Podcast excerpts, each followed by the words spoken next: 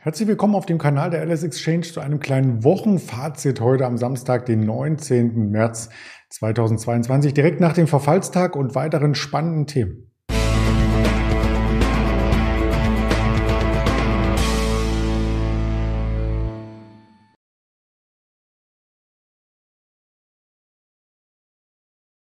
Wir blicken natürlich auf den DAX. Wie gesagt, nach dem Verfallstag am Freitag, Optionen in Futures sind verfallen auf Indizes und Einzelwerte, haben wir im Wochenfazit mit berücksichtigt. Nicht nur bei den internationalen Indizes, sondern auch bei den Rohstoffen werden wir gespannt auf das Ranking blicken und drei Aktien noch einmal in den Fokus rücken. Zalando, Delivery Hero und Alibaba. Das Ganze möchte ich hier zum Wochenende im Monolog darbieten, ohne Interview. Auch das etwas Besonderes. Ich hoffe dennoch, die Informationen sind für Sie spannend genug, als dass Sie hier dranbleiben die nächsten, na, vielleicht acht Minuten. Ja, DAX am Verfallstag, ich hatte es schon angedeutet, da ist immer etwas Besonderes, denn so ein Verfallstag, der kommt nur alle drei Monate. Viermal im Jahr gibt es den großen Verfallstag, kleine Verfallstage gibt es monatlich, aber wenn dann quasi die Optionen und Futures auf Indizes und Aktien an einem Tag abgerechnet werden am Terminmarkt, dann ist das eben der sogenannte Hexensabbat. Und der Name kommt daher, dass es wie bei den Hexen manchmal zu Hexereien, zu Zaubereien kommt, zu abrupten Kurswechseln. Das haben wir gestern nur einmal ganz kurz gesehen und das war dann eben zum Verfall selbst. 12 Uhr sind die Indexoptionen verfallen und äh, Futures auf den Stocks, auf den Euro-Stocks und dann 13 Uhr auf den DAX und direkt nach 13 Uhr die Kerze 13.05 Uhr ging noch einmal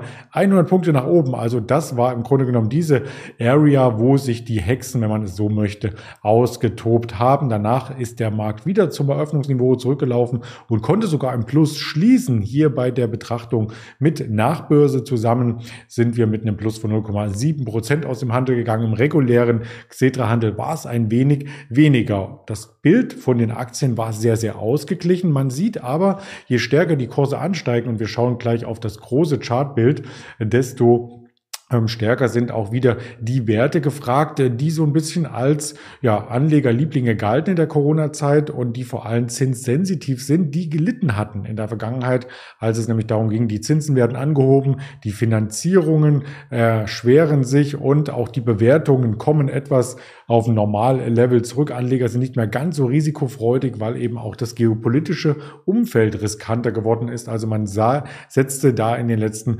Tagen und auch zum Beginn der Ukraine-Krise mehr auf solche Klassiker, auf Konsumgüterhersteller, auf vielleicht Immobilienaktien und die haben gestern mehrheitlich verloren gehabt. Eine Henkel war im Minus, eine Vonovia war sogar das Schlusslicht und auf der Plusseite waren genau diese Werte, die man davor mehrheitlich verkauft hatte. Eine HelloFresh, eine Delivery Hero, eine Zalando, all das die ehemaligen Corona-Gewinner und ja, im Zuge der äh, Zinsdiskussion und der Risikoaversion am Kapitalmarkt auch die größten Verlierer in den vergangenen Wochen gewesen. Die möchten wir uns auch charttechnisch ein bisschen genauer anschauen. Die könnten nämlich eine Bodenbildung vollziehen. Darauf warten viele Aktionäre, vielleicht auch einige Investoren, die schon investiert sind oder die an der Seitenlinie stehen und genau so eine Situation abwarten. Und dazu habe ich das Chartbild bemüht und hier eine horizontale Widerstandszone bei 75 Euro identifiziert. Einen Abwärtstrend kann man hier einzeichnen. Also all das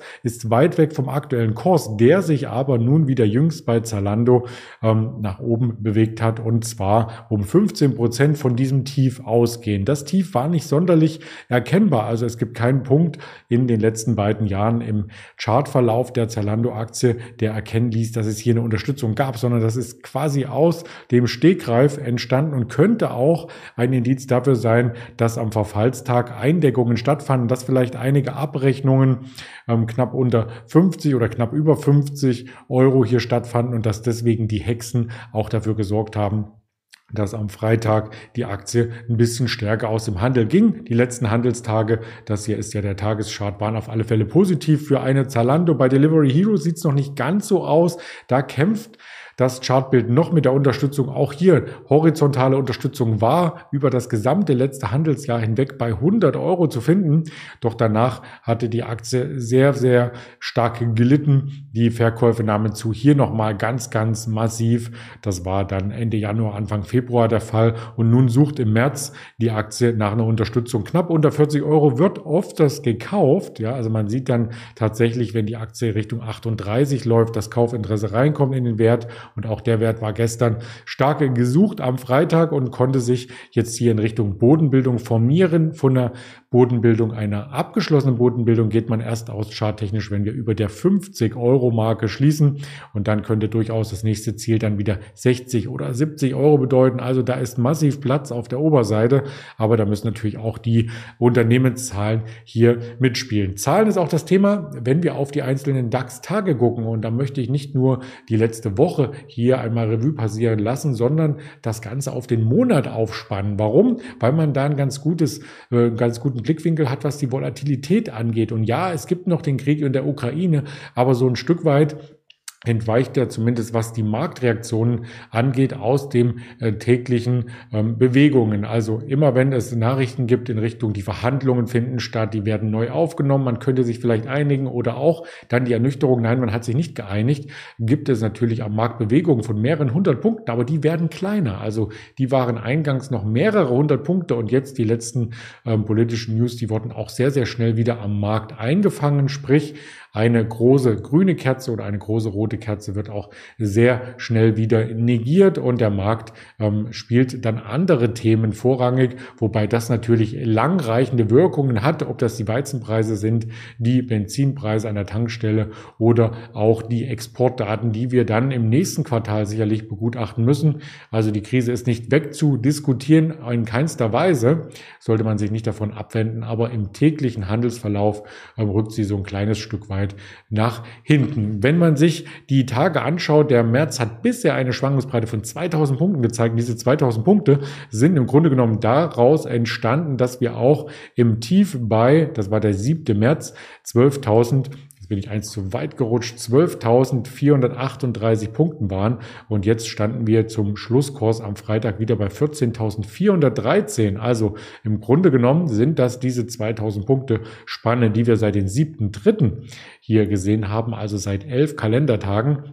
Und damit hat der März fast ähm, die Minuszeichen ausgebügelt, die wir zwischenzeitlich gesehen hatten. Vom Volumen, die Volatilität hatte ich schon benannt. Hier siehst du die Hoch-Tief-Spanne. Kommt das ordentlich zurück? Also hatten wir zwischenzeitlich noch bis zu 700 Punkte Schwankungen an einem Handelstag.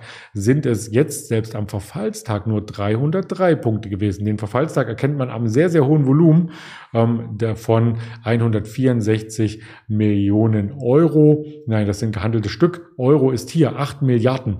8 Milliarden Umsatz im Xetra Handelssystem und das ist ja das dominante Handelssystem für die Aktien in Deutschland, wo ganz viele Anleger einfach hinschauen. Ja, und da könnte man davon ausgehen, wenn das Minus hier eingeholt wurde und die Volatilität wieder sinkt, dass das Vertrauen in die Märkte zurückkommt. In der Tat, es ist so. Im mittelfristigen Chartbild sieht man eindeutig diese Aufwärtsbewegung. Der steile Abwärtstrend ist gebrochen und die nächste große Entscheidungszone wäre dann im Chart erst bei 14.800 bis 15.000 ungefähr zu finden. Also bis dahin hat der Markt durchaus noch Potenzial weiter anzusteigen. Vielleicht in diesem Trendkanal, vielleicht auch langsam einem kleineren Trendkanal. Es sieht auf alle Fälle vom Chartbild her positiv aus, was der DAX hier nun in den letzten Tagen gezeigt hat. Auf Monatssicht, ich hatte es schon erwähnt, ist der März jetzt fast in die Pluszone gelaufen. Nicht ganz, minus 0,33 Prozent noch, aber wir standen zwischendurch auch sehr, sehr stark unter Druck. Der Februar war schon ein sehr negativer Monat, der Januar auch. Ja, und dann tut es dem Markt vielleicht mal gut, wenn hier auch wieder ein grüner Balken auf Monatssicht Einzug hält. Der DAX war aber nicht der stärkste Index in der letzten Woche, hat er noch sehr, sehr gut performt im internationalen Vergleich. In dieser Woche haben die US-Märkte aufgeholt, insbesondere der Nasdaq, der stand nämlich mit einem Plus von 8,4 Prozent in dieser Woche auf dem ersten Platz, hat den Nikkei überholt. Auch der S&P 500 mit über 6% im Plus war stärker als der DAX. Der DAX knapp 6%, 5,76%, ein bisschen stärker, einen Tick stärker als der Dow Jones. Und ansonsten sah es natürlich bei den Erholungsindizes am stärksten aus beim Hang Seng. Über den hatten wir in dieser Woche auch mal berichtet im Interview. Das war, glaube ich, der Mittwoch mit dem Roland, wenn ich mich recht erinnere, über die asiatischen Werte, die am Mittwoch den Markt sehr, sehr stark nach oben getrieben haben. Und das waren tatsächlich auch die Werte, die hier die beste Performance abgeliefert hatten an der Nasdaq. Wenn ich mir die Nasdaq hier nochmal genauer anschaue, ja, sieht man eine Unterstützung, die gehalten hat. Um die 13.000 Punkte ist die Nasdaq-Unterstützung hier einmal von Ende Februar und dann noch einmal jetzt in Mitte März touchiert worden. Und das war genau dieselbe Unterstützung, wie wir sie vor einem Jahr und zwar im Mai doppelt gesehen hatten. Also da gibt es durchaus eine Parallele und nun wird die spannende Frage sein, kommen wir über den Widerstand um die 14.500 Punkte hinweg. Der Markt hat auf einem Tageshoch geschlossen, hat auch eine sehr, sehr starke Rallye gezeigt in der ganzen Woche hinweg. Also man sieht das ja hier sehr, sehr eindeutig, wie schnell das ging, hat den Abwärtstrend schon überwunden. Aber das ist jetzt die nächste Widerstandszone, die man sich genauer anschauen konnte und vor allem getrieben, wie ich eben sagte, von den asiatischen Werten, die an der Nasdaq notierten. Denn da gab es eine Entspannung, eine Meldung aus China direkt, dass man durchaus Interesse hat, die Börsen zu unterstützen und auch das Listing zu unterstützen. Das war nämlich so ein großes Fragezeichen, ob die asiatischen Aktien, eine Alibaba, eine Tencent, eine JD weiter an der Nasdaq notiert werden können. China unterstützt das. Jetzt muss nur die SEC aus den USA sagen, super, finden wir genauso gut. Und dann können Investoren auch im größeren Stil hier wieder Vertrauen in diese Aktien setzen und einkaufen gehen. Das haben sie vielleicht schon getan, beziehungsweise viele Short-Positionen wurden sicherlich glattgestellt, wenn gleich der lange Abwärtstrend noch nicht gebrochen ist. Das zeige ich dir bei Alibaba hier in dieser Grafik. Also ab dem Allzeithoch bei 270 ist die Aktie ja bis auf ein Tief bei 65 gefallen. Das sind die Kursen, Kurse der LSX, also in Euro notierend und in der letzten Woche von der 65 ausgehend bis im Hoch am Freitag standen wir bei einer 100. Ja, also das ist ein Aufschlag von über 50 Prozent binnen drei Handelstagen. Das ist schon sehr, sehr stark. Am Freitag allein an der Nasdaq hat die Aktie nochmal 9 Prozent zugelegt. Am Mittwoch waren es, glaube ich, 36 und am Donnerstag ein kleines Minus, ein kleiner Rücksetzer, aber die Fahrt oder der Aufwärtstrend, der ging erst einmal weiter. Ja, wie hat sich das bei den den Rohstoffen dargestellt ist, haben wir uns drei Aktien angeschaut, die internationalen Indizes. Wie sieht es bei den Rohstoffen aus? Die geben etwas nach. Da gibt es eine Entspannung beim Ölpreis, da gibt es auch eine Entspannung bei Palladium und bei anderen Industriemetallen und auch der Goldpreis, ähm, der kommt ein Stück weit zurück, hat am Freitag nochmal nachgegeben, war ähm, im Zuge der FED-Sitzung am Mittwoch sogar bei der 1900 nochmal glatt, jetzt 1920 und das sind rund 150 US-Dollar weniger, als wir im Hoch standen in diesem diesen Monat. Also da hat der Goldpreis ordentlich korrigiert, allein in dieser Woche drei Prozent nach unten. Brent hat auch korrigiert, Silber auch, WTI auch, WTU stand zwischenzeitlich unter der 100, ist dann am Donnerstag und Freitag wieder ein bisschen angestiegen und ja, Platinum und Palladium, die lassen ordentlich äh, Luft ab, muss man sagen. Dabei Palladium gab es ja bei über 3200 ein neues Allzeithoch, also da ist richtig Volatilität in diesen Märkten. Ja, und auch nächste Woche wird es sicherlich wieder Volatilität geben. Wir berichten täglich auf diesem Format hier auf YouTube. Bitte den Kanal abonnieren, das hilft nicht nur dem Algo, das hilft auch uns als Feedback, welche Themen gefragt sind und wie oft wir hier Videos veröffentlichen. Die Termine für die kommende Woche habe ich auf zwei Folien einmal kurz dargestellt. Es beginnt mit Montag den Erzeugerpreisen aus Deutschland, Dienstag der Chicago Fed National Aktivitätsindex. Am Mittwoch dann eine Rede von Fed-Chef Jerome Powell, also eine Woche nach der Fed-Sitzung sozusagen. Das Verbrauchervertrauen der EU gliedert sich an. Am Donnerstag kommen die meisten News über die Ticker der Einkaufsmanager-Index Dienstleistung, verarbeitendes Gewerbe, Market PMI für Deutschland, für die Eurozone, auch für Großbritannien und dann für die USA am Nachmittag und dazwischen die Erstanträge auf Arbeitslosenunterstützung wie jede Woche sowie die Auftragseingänge langlebiger Güter, langlebiger Gebrauchsgüter. Am Freitag dann der EU-Gipfel, die IFO-Beurteilung zur aktuellen Geschäftsaussicht und der Geschäftsklimaindex selbstverständlich. Den Wochenabschluss bildet dann das Uni Michigan Verbrauchervertrauen zusammen mit der Nachrichtenagentur Reuters, was am Freitag 15 Uhr, da kommen wir mit den Zahlen fast durcheinander, denn in den USA ist immer noch Sommerzeit. Was heißt immer noch? Seit einer Woche.